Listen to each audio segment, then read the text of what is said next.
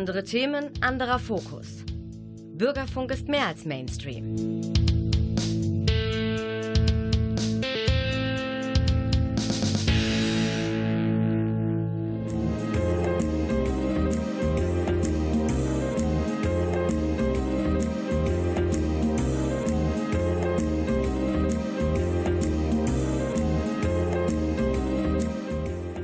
Der Lesewurm. Neues vom Buch- und Hörbuchmarkt.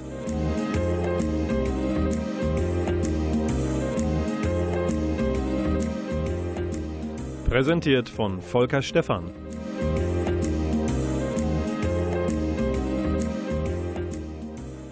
Und der Volker Stephan wird bis zum Ende dieser Sondersendung des Lesewurms zu hören sein, wenn der Klaus Blödo in der Technik alles richtig macht. Für gewöhnlich macht er alles super, super richtig, also richtig plus, plus, plus, nachhaltig, ökologisch, politisch korrekt. Und äh, das werden wir auch in dieser Sondersendung machen, die euch erreicht zwischen den Samstagsterminen des Lesewurms. Ihr erinnert euch vielleicht, unsere liebe kleine Büchersendung kommt normalerweise samstags an jedem zweiten Samstag eines Monats. Also im Juni geht es weiter, ihr Lieben. Ja, was hat der Lesewurm heute für euch im Angebot? Wir werden ein paar Buchtipps reinreichen, verschiedener Art. Krimis, ein bisschen Normalromane, schöne Dinge. Und wir haben ein äh, interessantes Interview gleich im Anschluss an die erste Musik, die noch ein bisschen auf sich warten lässt. Und zwar bin ich dann verbunden mit Sandra Lübkes. Die ist vielen Münsteranerinnen und Münsteranern ein Begriff, weil sie eine ganze Latte an Jahren hier zu Hause gewesen ist. Warum ich mit ihr spreche, dazu später mehr. Ich habe direkt für euch ein paar Buchtipps und zwar kennt ihr das? Ihr hört ganz leise etwas und versteht es kaum oder aber besonders gut. Oder du lyssnar på texten och förstår ingenting in allen Fällen zweifelt ihr möglicherweise zumindest kurz an eurem Hörvermögen. Oder wie der Münsterländer sagen würde, hab ich was an den Ohren? Wie dem auch sei, ob ihr was an den Ohren habt oder nicht, für das absolute Gehör, wie für das nicht ganz so gut funktionierende Hörorgan, Organ, gibt es jetzt zwei Krimitipps. Und deren Ermittler könnten unterschiedlicher nicht sein. Für das absolute Gehör steht Matthias Hegel. Der ist von Beruf so etwas wie forensischer Phonetiker. Dazu gleich mehr. Matthias Hegel ist eine Hauptfigur in der Krimiserie Auris, erdacht von Sebastian Fitzek und aufgeschrieben, zu Papier gebracht, dann schließlich von Vincent Kliesch. Und der zweite Fall nach Auris heißt nun Die Frequenz des Todes. Und das ist gerade bei Drömer als Taschenbuch erschienen.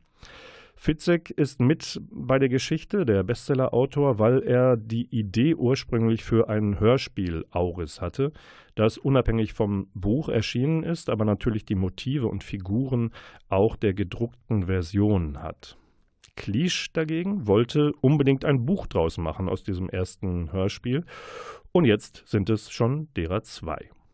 Der Hegel ist ein akustischer Forensiker. Und was der kann, ist, der kann aus Stimmen, entweder im Gespräch live oder anhand von Tonbandaufzeichnungen etc., wertvolle Hinweise liefern auf Täterinnen und oder Bösewichte.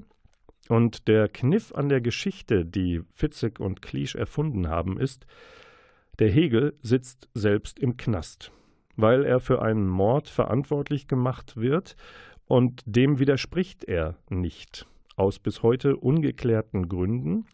Wir wissen nicht, ob er erpresst wird und sich besser in das Gefängnis rettet und deswegen Ruhe gibt, oder ob er wirklich nicht der Gute ist. Das wird so ein bisschen offen gehalten.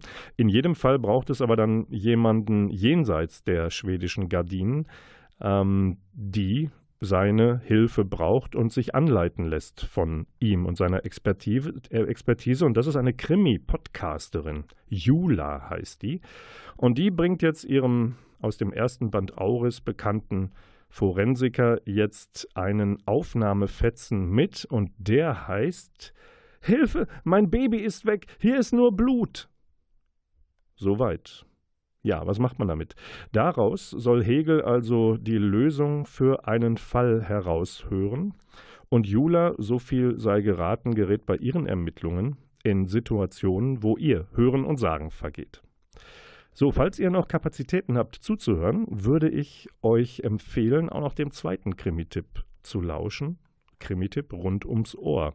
Und der heißt vielsagend No Sound stammt von der australischen Krimi-Autorin Emma Viskic und erscheint bei Pipa als Taschenbuch mit dem netten Untertitel Die Stille des Todes.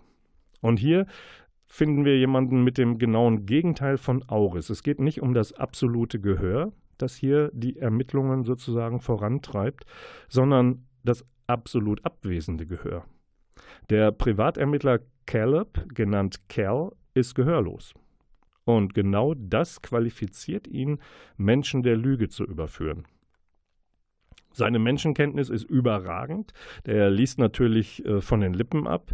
Er liest aber auch in den Gesichtern der Menschen und kann Gespieltes von echten Gefühlen und echten Regungen unterscheiden. Und jetzt der Fall. Gary ist Cals bester Freund, nur solange er nicht in seiner Wohnung in Melbourne ermordet wird. Gary ist also tot. Cal übernimmt und Cal muss für die Spurensuche zurück in die gemeinsame Heimat, in die Heimatstadt. Und dort findet Cal allerlei Motive für den Mord an Gary und diese Motive, nicht alle davon, gereichen dem Ermordeten zur Ehre. Denn auch Gary hatte Dreck am Stecken. Das ist die spannende Geschichte und um den gehörlosen Cal möglichst gut in Szene zu setzen, hat die Schriftstellerin, die Erfinderin Emma Wiskic äh, extra die australische Gebärdensprache gelernt. Insgesamt ist das ein aufregendes Debüt von ihr, das bereits 2016 Down Under erschien und reichlich Preise eingeheimst hat. Genug gesprochen. Jetzt kommt mal Komponiertes. Und zwar High Class Woman von den Blues Pills und das Ganze ist eine Beigabe namens Live in Berlin, eine CD-Beigabe zur umfangreichen Box Edition des Albums Lady in Gold.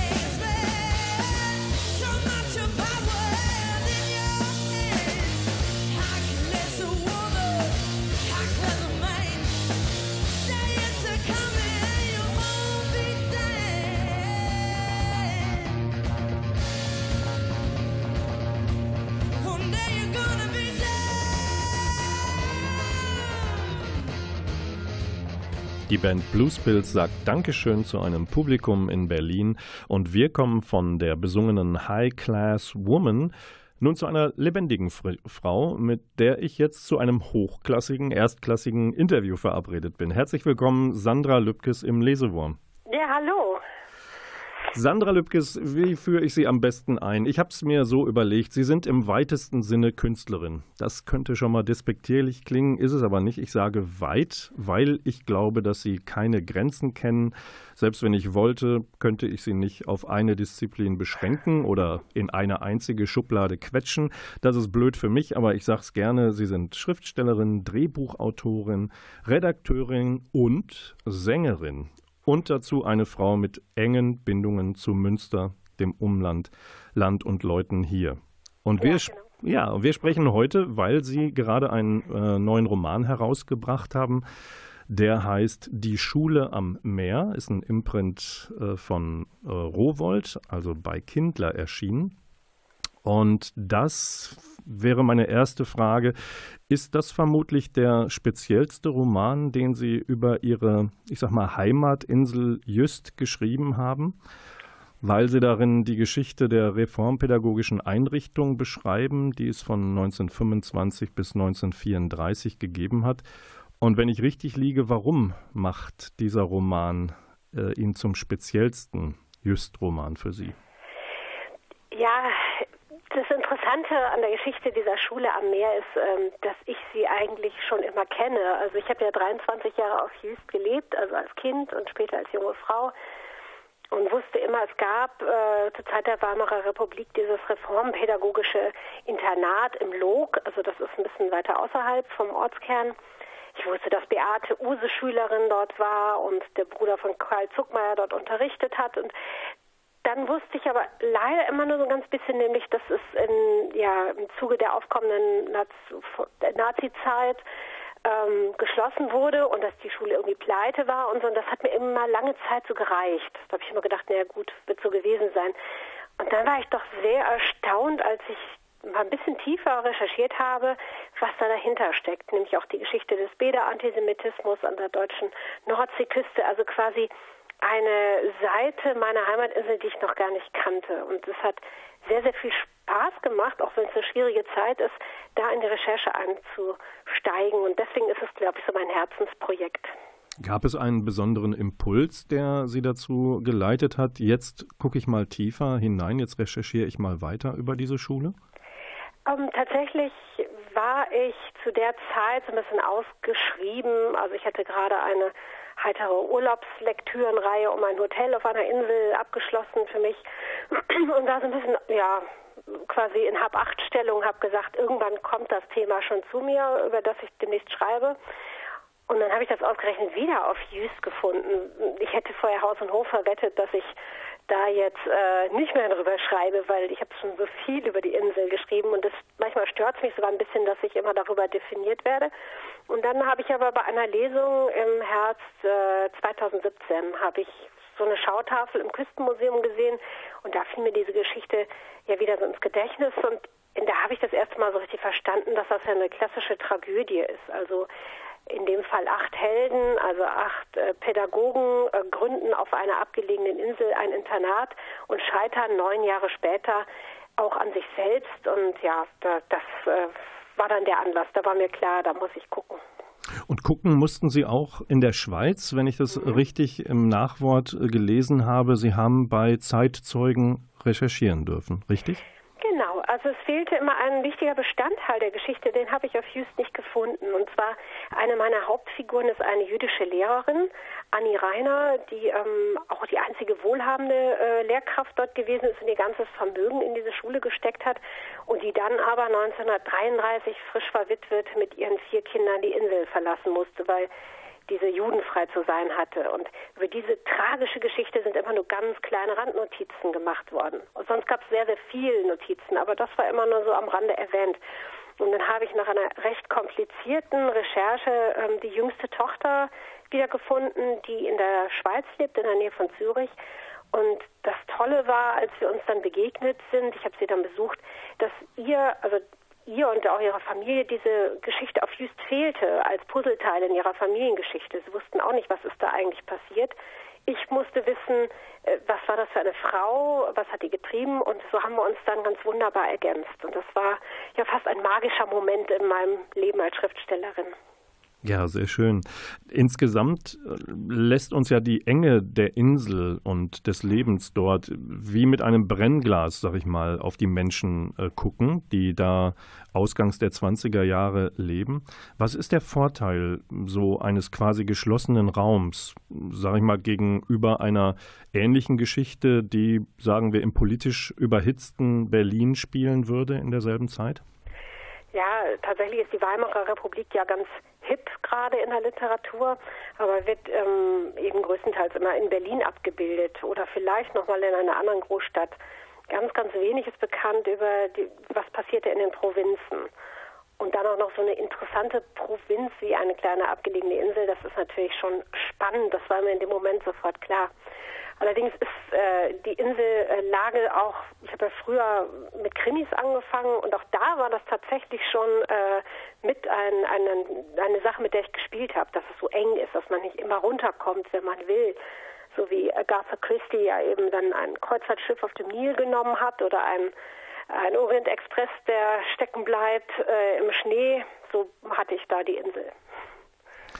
Jetzt ähm, würde mich interessieren, wie Sie so die, Ihren schriftstellerischen Weg gefunden haben durch die großen Themen der Zeit. Also die drohende Gefahr durch die erstarkenden Nazis auf der einen Seite und aber auch die, die pädagogische Seite, ähm, weil äh, das wird natürlich alles thematisiert. Sie machen das aber sehr geschickt und stellen immer, so erscheint es mir zumindest, die Menschen, die dort leben und handeln mit ihren Gefühlen, Sorgen, Beziehungen und den Beweggründen, ob es nun gute oder böse sind, die stehen eigentlich im Vordergrund. Ist, hatten Sie, wie, wie haben Sie diesen Weg gefunden, das alles zu thematisieren, aber sehr sanft vielleicht auch? Ähm, ja, tatsächlich hatte ich ja viele ähm, Zeitberichte aus der damaligen Zeit, also die wirklich in Echtzeit in den 20er Jahren geschrieben wurde. Und wenn man das liest, ist einem klar, dass sie dort auf eigentlich nur wenig Ahnung hatten von dem, was auf sie zukommt. Also oftmals ist es in den Romanen ja so, dass sie immer dunkler Vorahnungen haben oder immer sagen, oh, die Nazis, da wird was Schreckliches auf uns zukommen. Ich weiß nicht, ob das wirklich so stark immer gewesen ist. Und deswegen habe ich äh, mir das verkniffen beim Schreiben und habe diese ähm, Schüler wirklich diese Probleme erleben lassen, wie äh, es wird Geld geklaut, wer, wer war der Täter oder wer gewinnt beim Sportwettbewerb oder auch wie finanzieren wir eine große Theaterhalle. Das sind also diese Alltäglichkeiten. Aber der Leser weiß ja, was passiert. Er weiß auch, dass die Schule geschlossen wird. Das ist ja von Anfang an klar. Und das schwebt wie ein Damoklesschwert über der Geschichte. Und auch so Dinge wie, äh, wie der erste Wahlsieg der Nazis oder so wird immer nebenbei erzählt. Aber der Leser weiß, dass das eine Bewandtnis für die Geschichte in Zukunft haben wird. Mhm. Wir treffen, das haben Sie vorhin auch schon angedeutet, in der Schule über, für mich als Leser auch überraschend auf äh, mehr oder weniger bedeutende Zeitgenossen. Sie sprachen Eduard Zuckmeier an, den Bruder des Schriftstellers Karl Zuckmeier, Musikpädagoge, Komponist, Musiker, der unterrichtet dort auch. Wie erleben Sie solche Funde, also diese, diese bedeutenden, mehr oder weniger bedeutenden Menschen. Und ist das wie ein Geschenk für Ihr Schreiben? Äh, hat Sie das selbst überrascht oder wussten Sie, wer da alles gearbeitet und gewirkt hat? Hm, größtenteils wusste ich das, weil da geht ja so eine Insel auch gerne mit hausieren, dass Beate Use zum Beispiel Schülerin war. Aber ähm, bei Eduard Zuckmeier, der war schon eine Entdeckung für mich, weil er, glaube ich, ein sehr, sehr zurückgenommener, äh, uneitler Musiker gewesen ist, der ja dann hinterher auch in der Türkei das Musikschulwesen aufgebaut hat. Also seine große Zeit kam quasi erst danach, ist aber fundiert in der Zeit auf Jüst, wo er sich als äh, Musiklehrer definiert hat. Und ähm, das ist natürlich praktisch, wenn über diese Person viel zu finden ist. Und man, äh, ja, es gibt zum Beispiel einen ganz tollen Film über Eduard Zuckmeier. Es gibt sehr, sehr viele Repliken von seinem Bruder in dessen Autobiografie, wo dann eben der Eduard auch immer auftaucht. Das macht schon Spaß, aber es wäre natürlich auch verlockend gewesen, jetzt die junge Beate Use als Schülerin dort auch zu skizzieren und auftauchen zu lassen, aber das, das habe ich dann auch nicht getan, weil die war ja damals eine ganz normale Schülerin, eine von vielen. Und es wäre dann auch ein bisschen verfälschend gewesen, zu behaupten, sie wäre jetzt damals, keine Ahnung, schon besonders äh, ja, auf Körperlichkeiten bedacht oder keine Ahnung. Hm. Ja. Also das ist nur am Rande mal erwähnt, ganz versteckt, dass sie äh, sich ein Zimmer teilt mit einer Maria Becker und die ist ja hinterher auch Schauspielerin geworden. Und das ist tatsächlich so, dass die Maria Becker und die Beate Use ein paar Monate gemeinsam ein Zimmer hatten. Hand aufs Herz, Frau. Lübkes, mhm. und das die letzte Frage vor der Musik, die uns für einen kurzen Augenblick unterbrechen wird. Wären Sie eigentlich gerne Schülerin dieser Schule am Meer gewesen oder reicht Ihnen als Schriftstellerin Ihr Einblick, den Sie durch Zeitdokumente, Gespräche, Unterschreiben selbst dann gewonnen haben? Ja, kann man so eindeutig nicht beantworten. Vom Schulsystem her wäre ich es gerne, denn es war sehr praktisches Lernen und wenn man sich für die Dinge interessiert, die man lernen soll, lernt man sie auch viel einfacher. Ich möchte allerdings ähm, jetzt mit aus der heutigen Sicht nicht unbedingt nochmal auf einer Insel zur Schule gehen. Das war auch nicht immer ganz einfach. Also ich bin ja selbst auch auf die Inselschule, auf eine andere Inselschule gegangen. Das hat auch seine Nachteile. Vielleicht hören wir davon mehr nach der Musik. Ich hatte mir überlegt, sie wegen der Vielfalt ihrer künstlerischen Ausdrucksformen ein bisschen aufs Glatteis zu führen und zu sagen, oder zu fragen, singen Sie uns was? Das hätte ich natürlich problemlos auch als Aufforderung formulieren können, nach dem Motto, singen Sie uns was. Und was tut Sandra Lübkes? Sie singt uns was. Und zwar jetzt. Inselkind,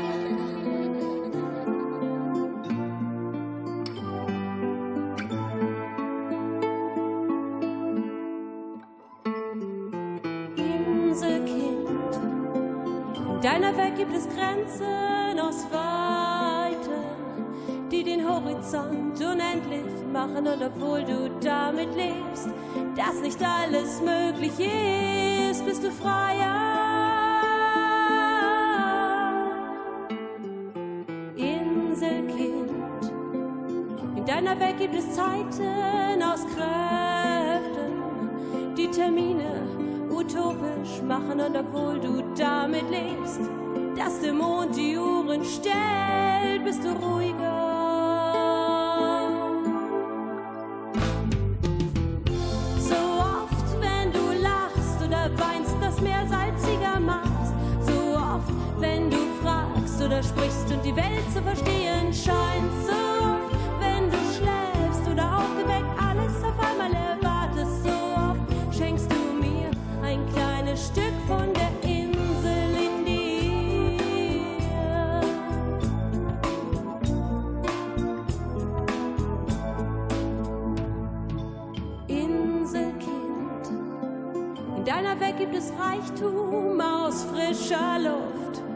Unsere Taschen füllt mit Energie.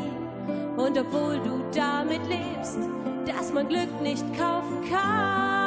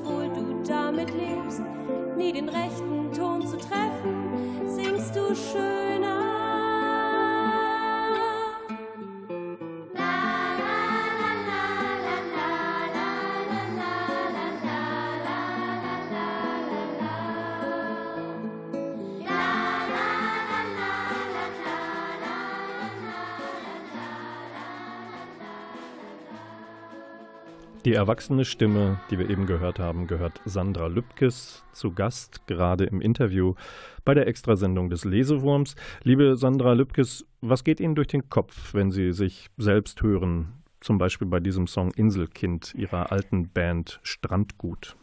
Ja, da geht mir tatsächlich äh, gerade jetzt auch viel durch den Kopf, weil äh, zum Beispiel bei dem Kinderchor, da singt meine ältere Tochter mit. Meine Kleine war damals gerade erst geboren. Jetzt inzwischen studieren die beiden, sind in ganz anderen Städten. Wir haben uns seit Silvester nicht gesehen, auch wegen Corona. Und ähm, ja, da merkt man, wie die Zeit vergangen ist. Und zu derselben Zeit, äh, als dieses Lied geschrieben wurde, habe ich eben auch gerade meinen ersten Roman geschrieben. Ja, Sie haben ähm, mir verraten im Vorgespräch, dass das Texten als Sängerin Sie eigentlich zum Romaneschreiben gebracht hat. Wie geht, wie ist Ihnen das aufgegangen? Hey, ich muss, ich kann aus einem Liedtext kann ich auch einen ganzen Roman schreiben. Wie muss ich mir das vorstellen? Mm, also Schriftstellerin wollte ich eigentlich immer werden, ähm, aber da gibt es ja keinen geraden Weg, um das dann zu sein. Und äh, ich hatte dann auch lange Zeit nicht so das Selbstbewusstsein, Texte zu schreiben und die dann der Öffentlichkeit vorzustellen. Und das ist dann über die Band gekommen. Also ich habe dann die Songtexte geschrieben und die sind auf der Insel richtig gut angekommen und viele konnten die dann auswendig von den Gästen und sagten, wenn sie dann mal zu Hause sind und sie haben Sehnsucht nach Jüst, dann hören sie die Musik und sind sofort da. Und dann habe ich gedacht, hey, du kannst mit den Worten äh, Gefühle auslösen und das ist ja eigentlich die Kunst, die dahinter steckt. Ja, und dann habe ich ähm, irgendwann tatsächlich eben einen Roman geschrieben. Da war meine eben die zweite Tochter gerade geboren und ich hatte viel Zeit, dann war viel zu Hause, weil ich gestillt habe und so und habe das dann, ja, ich habe es dann einfach getan. Das war im Jahr 2000 und es war gerade so die Zeit der aufkommenden Regionalkrimis. Das war mir gar nicht bewusst. Ich habe halt einfach einen äh, Krimi geschrieben, der praktischerweise auf Jüst spielt, weil ich mich da auskannte. Und das war aber jetzt mal, wenn es eine Strategie gewesen wäre, wäre es eine clevere gewesen, denn äh, das hat viele Leser gefunden. Hm. Sie waren in der Band von 96 bis 2005. Mhm. Die Textzeile Ein Stück von der Insel in dir. Sie haben eben gesagt, es ist nicht immer von Vorteil, dass ich in einer Inselschule gewesen bin. Was war denn der Nachteil davon? Und dann können Sie es, um es zu konterkarieren, vielleicht auch auf einen Vorteil eines ja. Stücks der Insel in Ihnen vielleicht auch noch was sagen. Also der Nachteil ist der, ähm, dass man sehr unter Beobachtung steht auf einer Insel, weil halt jeder weiß, wer man ist. Also ich war in dem Fall auch noch die Tochter des Pastors und äh, habe so ein bisschen anders getickt als viele andere, weil ich immer irgendwie so ein bisschen was Künstlerisches machen wollte. Das fanden die Leute ja vielleicht bemerkenswert, ich weiß es nicht genau. Das, äh, da kann man sich nicht ganz frei entfalten, zumindest wenn man dazu neigt, immer darüber nachzudenken, was andere von einem halten. Ähm, der Vorteil ist aber der, dass die Insel Jüst mir einen inneren Kompass eingepflanzt hat. Das kommt in dem Song ja auch raus. Also dass man man immer genau weiß, äh, von wo kommt der Wind und ähm, haben wir gerade Ebbe oder haben wir gerade Flut und sich dem dann auch so ergibt. Also man weiß einfach, ja, wenn im Winter mal starker Ostwind ist, dann kann es sein, dass man mal sieben Wochen keinen Schiffsverkehr und keinen Flugverkehr hat. Dann ist das eben so. Jetzt auch heutzutage in der Corona-Krise mit den ganzen Einschränkungen hat mir das tatsächlich geholfen, dass ich von damals aus der Zeit noch weiß, dass das alles mal wieder vorbei ist und irgendwie kriegt man das hin. Mhm. Jetzt ist es kein Geheimnis, dass Sie mit Jürgen Kehrer verheiratet sind, der seine berühmte verfilmte Romanfigur Wilsberg in Münster und Umgebung spielen lässt. Das würde ich mal sagen, ist so naturgegeben Jürgen Kehrers Heimat. Und wenn man jetzt auf sie guckt, ihre Romane, Liebesromane, die Krimireihe um Hauptkommissarin Wenke, sagt man eigentlich Tütmas oder Tietmas? Tütmas. Genau. Mhm. Mhm. Die spielen häufig in und um Aurich. Äh, Jüst, haben wir auch schon gesagt, also ungefähr da, wo von sie weg sind, wie der mhm. Münsteraner so sagt. Ist da zwischen Jüst und Münster, Gievenbeck, ist da der einzig aushaltbare Kompromiss dann eben Berlin gewesen, wohin Sie vor einem guten paar Monaten mit Jürgen vor zwei Jahren schon, zwei Jahren schon ja. hingezogen sind? Tatsächlich hatte ich immer Sehnsucht nach einer richtig großen Stadt, also auch schon als ich auf Jüst war. Ähm, dass wir es uns tatsächlich überlegt haben, nach Berlin zu ziehen, hatte auch damit zu tun, äh, ja, das muss man auch sagen, dass, dass Münster relativ teuer ist. Also äh, wir wollten uns halt auch was kaufen und äh, ja, da guckt man in Münster lange. Ähm, genau, und dann war es aber auch so, dass die Kinder waren aus dem Haus, haben beide studiert, dass wir auch gesagt haben, lass uns mal woanders gemeinsam ganz neu anfangen weil in, in Münster war ich immer die, die, die Frau von Jürgen Kehrer und wenn wir in Ostfriesland waren, war er der Mann von Sandra Lübkes. Und hier äh, sind wir beide irgendwelche Leute, irgendwelche Künstler, da gibt es in Berlin ja massenhaft von. Das ist auch ganz schön, dass hier kein Hahn danach kräht, dass man jetzt Schriftsteller ist oder Drehbuchautor. Ja, da können wir, die wir Sehnsucht nach ihnen beiden haben, noch krähen wie die Hähne. Sie werden vermutlich nicht zurückkommen oder nicht so schnell. Äh, Frage dazu, schreibt sich's in Berlin eigentlich anders als in der Nachbarschaft von Stertkötters und Schulze-Brochhorsts? ja, was hier super ist, ist, dass man in Cafés schreiben kann denn das äh, mache ich tatsächlich sehr gerne. Also mit dem Laptop hin in ein Café sich hinsetzen und darauf losschreiben. Und das war äh, also gerade jetzt in Giesenbeck schon schwer, weil uns da auch viele kannten und wissen wollten, was wir machen, was ja auch wirklich nett war. Also wir haben uns auch sehr wohl gefühlt, aber hier ist man dann doch ein bisschen unbeobachteter. Hm. Lübcke und Kehrer, ein Paar, zwei Persönlichkeiten, zwei Karrieren, die sich dennoch auch manchmal kreuzen. Mhm. Und zwar zum Beispiel bei Drehbüchern für Wilsberg, also für eine Verfilmung.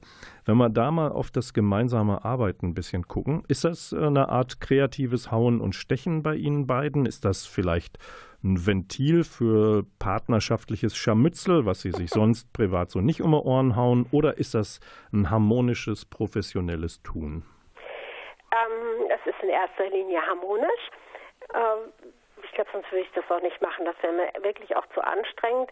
Aber wir schreiben zum Beispiel auch eben keine Romane gemeinsam. Da würde das nicht gehen. Es geht nur beim Drehbuch, denn da arbeitet man ja ohnehin mit mehreren Leuten zusammen. Da sprechen ja auch noch Redakteure und Produzenten und manchmal auch Schauspieler und Regisseure noch mit. Ähm, und da ist es eigentlich sehr toll, dass wir als Team zusammenarbeiten, weil wir auch so unterschiedliche Herangehensweisen, Stärken haben, die sich dann ergänzen.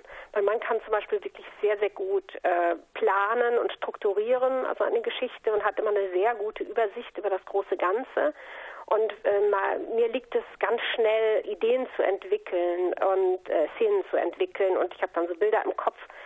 Ja, und die klatsche ich dann quasi auf den Tisch und er kann die dann einsetzen. Also das passt super. Und wenn einer oder wenn wir mal ein richtig großes Problem haben, weil irgendjemand in einem Produktions, äh, in Produktionsablauf karierte Maiglöckchen will, dann kriegen wir das auch hin, weil einer von uns beiden hat dann meistens eine Lösung parat.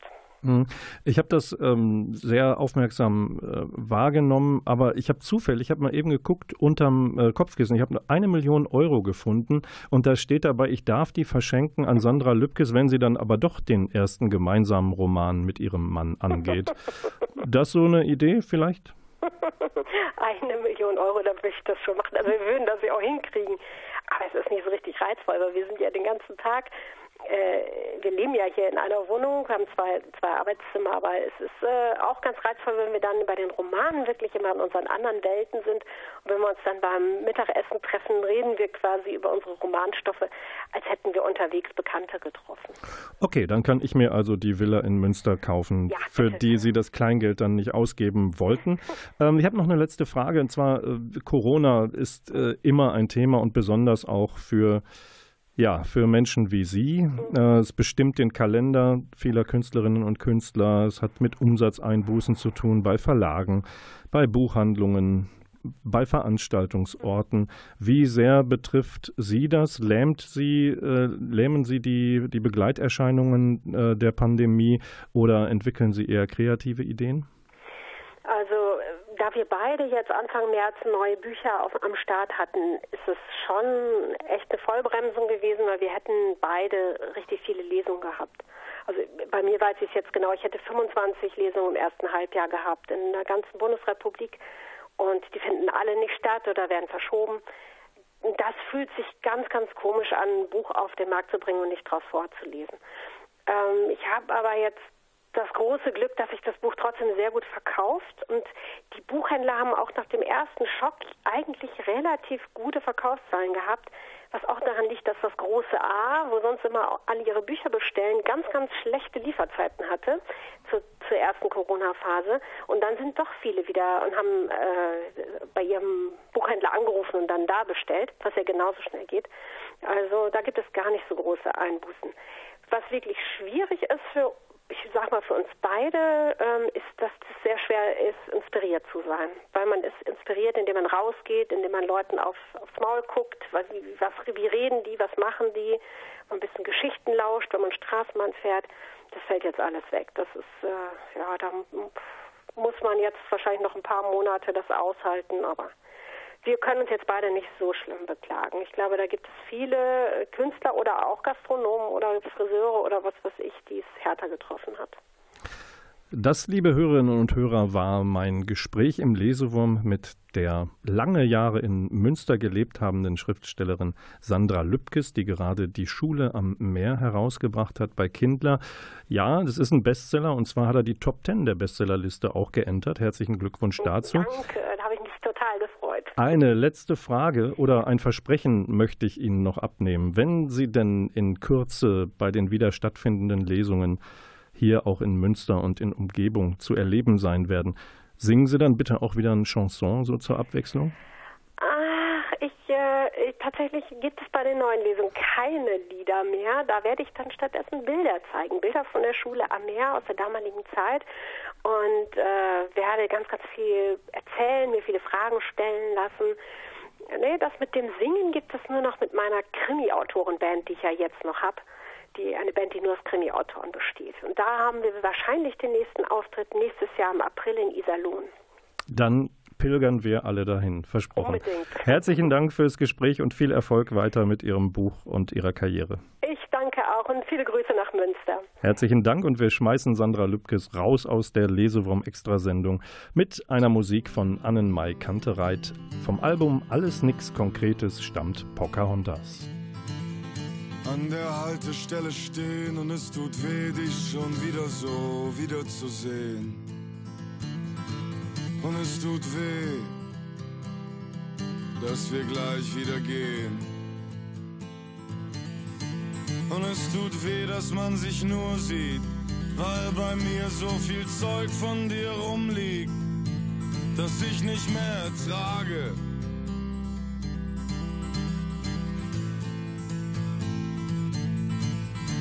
Ich halte dich nicht fest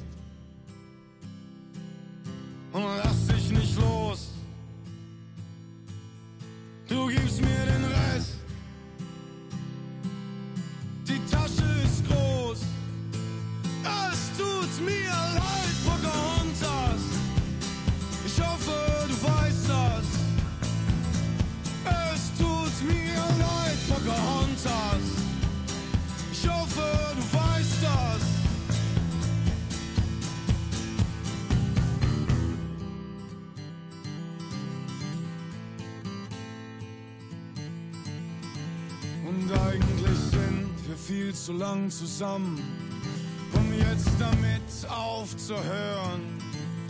Aber das ist ein verdammt beschissener Grund. Und mir ist nicht egal, wie gut du mich kennst. Und mir ist nicht egal, wie du mich nennst. Und mir ist nicht egal, wo du gerade pennst.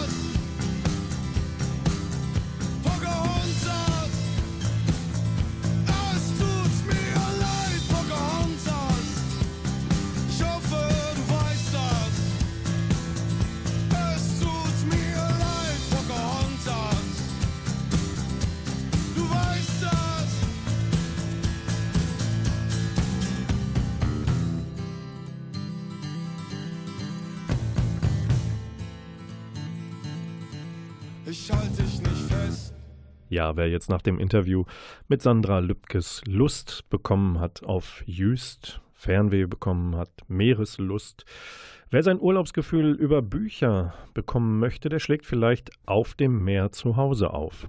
Geschrieben hat es Thomas Käsbohrer, ehemals Verleger. Untertitel des Buches, das bei Penguin erschienen ist, lautet Was ich beim Segeln über das Leben lernte.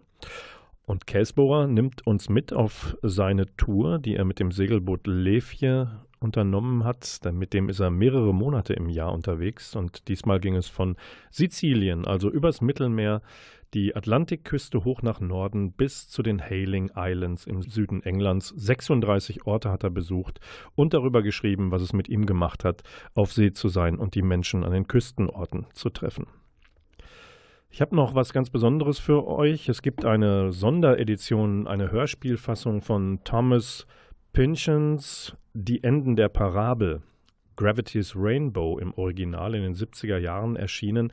Die Hörspielbearbeitung, Musik und Regie stammt von Klaus Buhlert. Und äh, ganz viele Sprecher sind dabei, weil eigentlich kommen in diesem nicht erzählbaren, nicht äh, den Inhalt nicht wiederzugebenden Buch, kommen bis zu 400 verschiedene Figuren vor.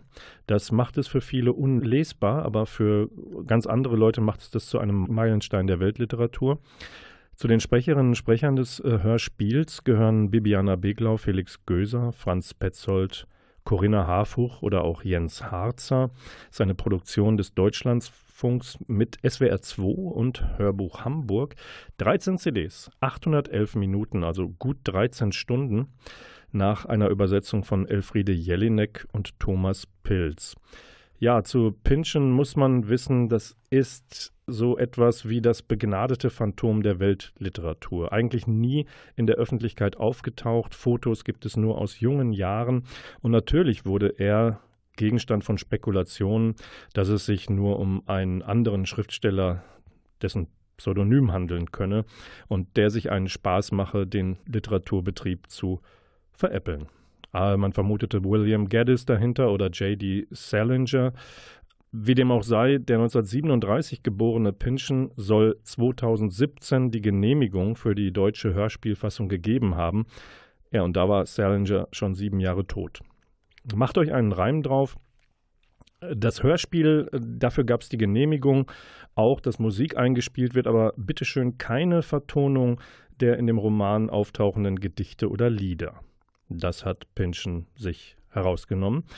Friede Jelinek, die Übersetzerin also, österreichische Autorin und 2004 mit dem Nobelpreis für Literatur ausgezeichnet, hat gesagt, als sie den Nobelpreis bekam, ich halte Pynchon für einen der bedeutendsten lebenden Schriftsteller. Ich kann auch den Nobelpreis nicht kriegen, wenn Pynchon ihn nicht hat. Das ist gegen die Naturgesetze. Literaturkritiker Dennis Scheck hat gesagt, und das ist auch in dem Begleitbuch zu der Hörspielfassung zu lesen, wer literarische Wellness sucht, der suche woanders, nicht bei Pitchen. Worum geht es äh, in dem Roman? 1944-45 sind die Alliierten, die USA, auf der Jagd nach Hitlers vermeintlich letztem Trumpf, der Wunderrakete V2, also der Vergeltungswaffe 2, deren Flugbahn einer Parabel gleicht. Die Amerikaner versuchen, das Geheimnis zu entschlüsseln und die Waffe zu neutralisieren. Und der besondere Humor oder das absurde Pynchons zeigt sich zum Beispiel in der Hauptfigur Tyron Slowthrops. Das ist äh, eine Zusammenfassung für energetisches Faultier. Und äh, dieser Typ ist so eine Art Frühwarnsystem für die V2, weil sich bei ihm ständig eine Erektion einstellt, bevor die V2 einschlägt. Gut, es geht um die Logik des Kapitalismus in dem Roman, um das Wesen des militärisch-industriellen Komplexes, Vernichtungsmaschinerie im Zweiten Weltkrieg und, und, und. Und jetzt hören wir einen Auszug daraus. Pirate versucht, die Zeit von seiner Uhr abzulesen und geht zum Telefon. Jetzt will er doch noch Stanmore anrufen. Er lässt die übliche ermüdende Routine über sich ergehen, bis er durchgestellt wird, aber er weiß, dass er schon nicht mehr an die Rakete glaubt, die er gesehen hat. Gott hat sie für ihn von ihrem luftlosen Himmel gepflückt wie eine stählerne Banane. Hier, Prentice. Habt ihr vielleicht sowas wie ein Signal reingekriegt? Hallo? Ja, gerade eben, aus Holland. Aha. Aha. Ja, wir haben es gesehen. Er legt auf. Sie haben sie über der Küste verloren. Vorzeitiger Brennschluss. Na, Kopf hoch. Teddy kriecht zurück zu seinem kaputten Räderbett. Es kommen schon noch mehr. Bananenfrühstück gerettet. Aber es ist nur ein Aufschub, letztendlich. Keiner auf beiden Seiten der Front kennt ihre genaue Zahl. Have a banana. Osby viel steht oben auf der Galerie. Hey Jungs, hört mal zu. Er hält eine der dicksten Piratenbananen so, dass sie aus dem Schlitz seiner gestreiften Pyjamahose heraussteht. Have a banana. Oh. Osby streicht in Triolen zum Viervierteltakt. Putz mir die Zähne. Und torkel in den Krieg. Wink mit der Hand. Dem schläfrigen Land. Verjagt deine Träume. Mit einem Kuss. Mit der anderen Hand streicht er über die lange, gelbsüchtige Krümmung. Have a banana. Have a banana.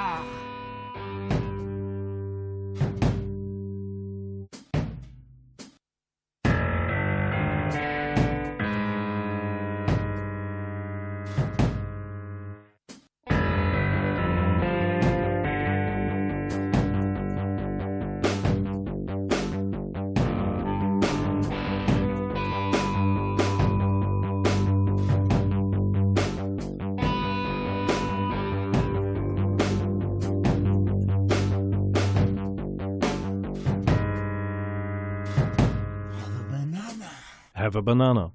Oder ihr holt euch ein Kulturerlebnis live ins Haus. Das ist in diesen Tagen natürlich schwierig wegen der Abstandsregelungen und weil Kulturorte, Zentren nach wie vor nicht so öffnen dürfen, wie wir das gewohnt sind und wie wir es gerne hätten und auch die Schuppen es gerne hätten. Dafür gibt es Ausweichmöglichkeiten, zum Beispiel ins Internet, dort wo der Culture Club Münster Münsteraner Künstlerinnen und Künstlern eine Möglichkeit gibt, aufzutreten. Die nächste ist wiederum am 29. Mai, also in dieser Woche. Das ist der Freitag. Schaltet mal abends bei Facebook rein äh, und oder ihr informiert euch beim Culture Club Münster.de im Internet über die nächste Folge am kommenden Freitag.